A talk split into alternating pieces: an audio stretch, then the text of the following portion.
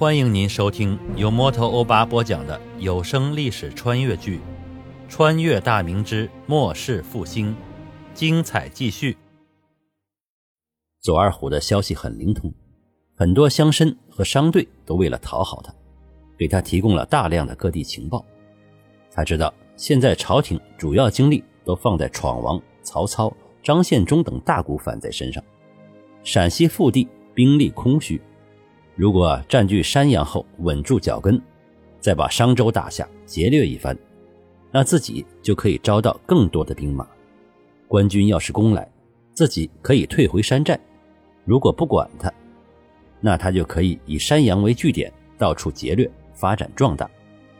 想到这里，他开口道：“九条龙，你安排几个兄弟，装扮一下入城，查探城防虚实。待查探清楚后。”咱们一股劲儿把县城打下。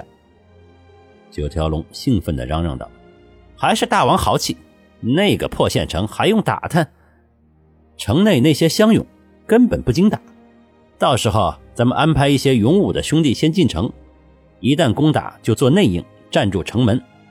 大王带着兄弟们一冲，那些杂碎乡勇早就跑光了。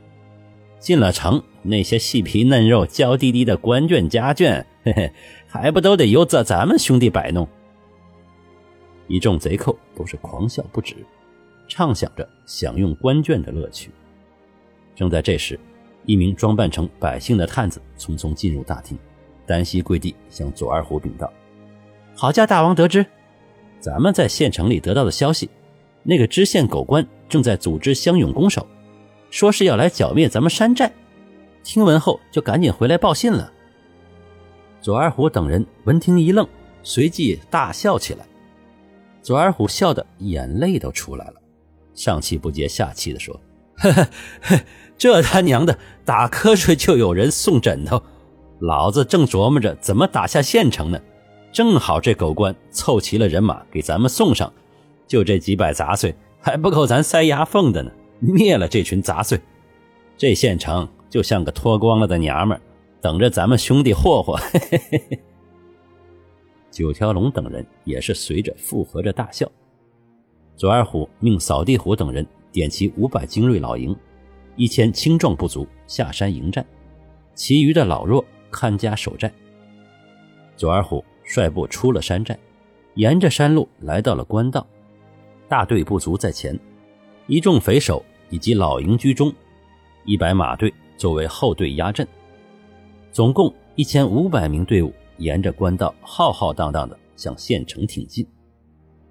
左二虎几个虽是官军出身，也上过几次阵战，但毕竟是下级军官，训练小股士卒还勉强可以。人数一多，他们就不懂得如何迎敌，如何保持阵型了。前方的部族与其说是兵，更不如说是流民，手里的武器五花八门，有拿粪叉的。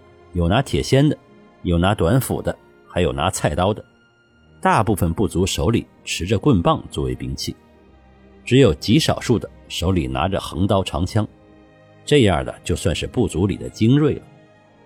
这些持刀拿枪的，趾高气扬的走在队伍的最前列。一千人乱哄哄的拥挤着前行，在部族身后是左二虎的老营，相比前面的部族来说，就精锐许多。手里的兵器基本都是刀枪，有几个手持火冲的冲手，还有二十几个弓箭手，作为远程的打击力量。这几十个人走在老营的前排，左二虎等匪首骑着马走在老营队列的一侧，在后面摆布是一百马队，也是拼凑而成，有骑骡子，有骑完马的，真正能打的只有几十个骑着战马的贼寇。这些人。不是逃兵就是土匪，见左二虎势大，才投奔他们。行进了大约一刻钟后，正值九月的天气，接近午时的时候，太阳直晒，气温还是比较高，加上人多散发热气，前面的部族走着走着就乱套了。有人停住，拿出携带的水壶喝水；有的在路旁解开裤子尿尿；有的干脆坐在地上休息，吵吵嚷嚷。如同赶集一般，前面一旦停顿，后队就无法前行了。九条龙骑马小跑上前，抡起马鞭，照着一个在路边尿尿的贼寇劈头盖脸的抽了下去，边抽边骂：“叫你娘的尿尿，这是去打仗！你他娘的找死啊！平时咋教你的？打死你个混球！”那名贼寇被抽得哭爹喊娘，裤子都来不及提上，又叉开腿往人群里躲。一群贼寇哄堂大笑，那些喝水的、坐下的赶紧入列。队伍才又重新缓缓地动了起来。左二虎心里无奈，这些人大部分才来了没多久，自己这些头目也不太懂得操练大队，所以只能先如此将就着。再说，方圆几百里内没有像样的官军，对付一般的武装，自己的老营足够了，其余的就是人多助威，让敌人害怕而已。说白了，就是吓唬人的。等夺了县城。该好好操练一下这帮混球了，吃老子喝老子的，光在后面摇旗呐喊有个屁用！走着走着，前方逐渐开阔起来，路两边都是平坦的荒地，这些就是徐文礼组织百姓开荒。去年被抢后，老百姓就没再种，这一片重新成为了荒地。在官道的右侧几百步外有个小山包，虽然不大。但从官道望去，这个小山包遮住了视线。山包背后，罗世芳全副披甲，手持长枪，骑马肃立。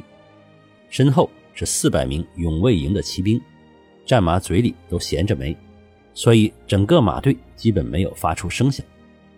官道不远处，一支小规模的队伍出现在贼寇们的视线里，这就是山阳县的四百名乡勇以及弓手。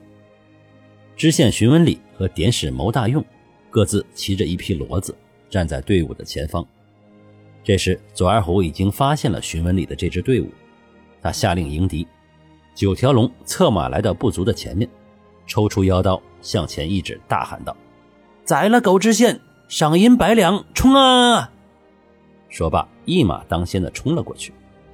两支队伍相距几百步的距离，相拥。组成一个勉强算是方阵的队形，三十名弓手居前，二百名长枪手在弓手后面，两侧各有一百名刀盾手。虽然是乡勇，但平时典史谋大用农闲的时候经常组织操练，也算是有点模样。徐文礼看着冲过来的贼寇人数众多，当先一记匪徒模样凶悍，大吼大叫着冲过来，不禁脸色发白，手脚发软。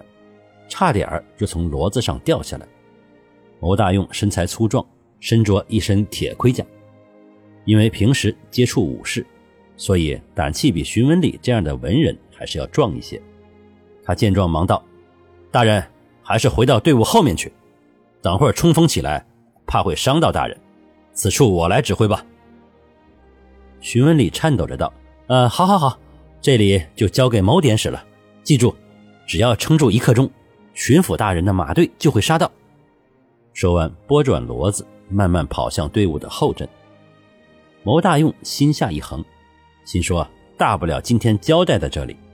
手持弓箭，回头吼道：“弓手准备，射完三箭，马上绕到两边，长枪手顶上，刀盾手两边护住。”几百名乡勇也是胆战心惊，但看见典史大人在身边，胆子也就大了一些。三十名弓箭手张弓搭箭，斜斜指向天空。眼见的贼寇进入射程，牟大用大吼一声：“射！”此时，九条龙的战马已经冲到了三十步左右的距离。牟大用一箭正中他的坐骑，战马悲鸣一声，轰然倒地，将九条龙死死地压在下面。一片弓弦响动，三十支长箭斜斜飞向空中，飞行一段距离后。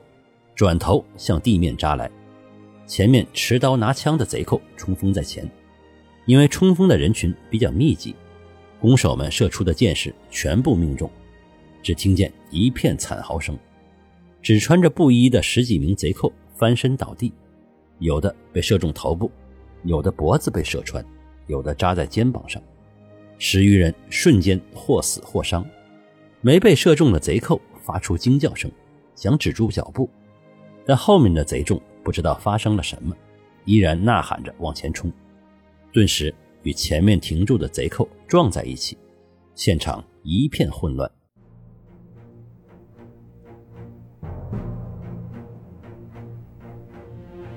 各位听友，大家好，欧巴来到喜马拉雅已经快一年了，从一个什么都不懂的萌新，通过不断的学习磨练，正在向一个成熟的有声书主播成长。未来还将不断坚持，给大家带来更多更好的免费有声书。主播最近正在参加喜马拉雅的有声书评选，需要您的助力。您只需要动动手指，帮忙点赞、评论、订阅、转发，就算是点开评论回复一个表情，也是对我的大力支持。欧巴在此真诚的感谢每一位听友，谢谢您。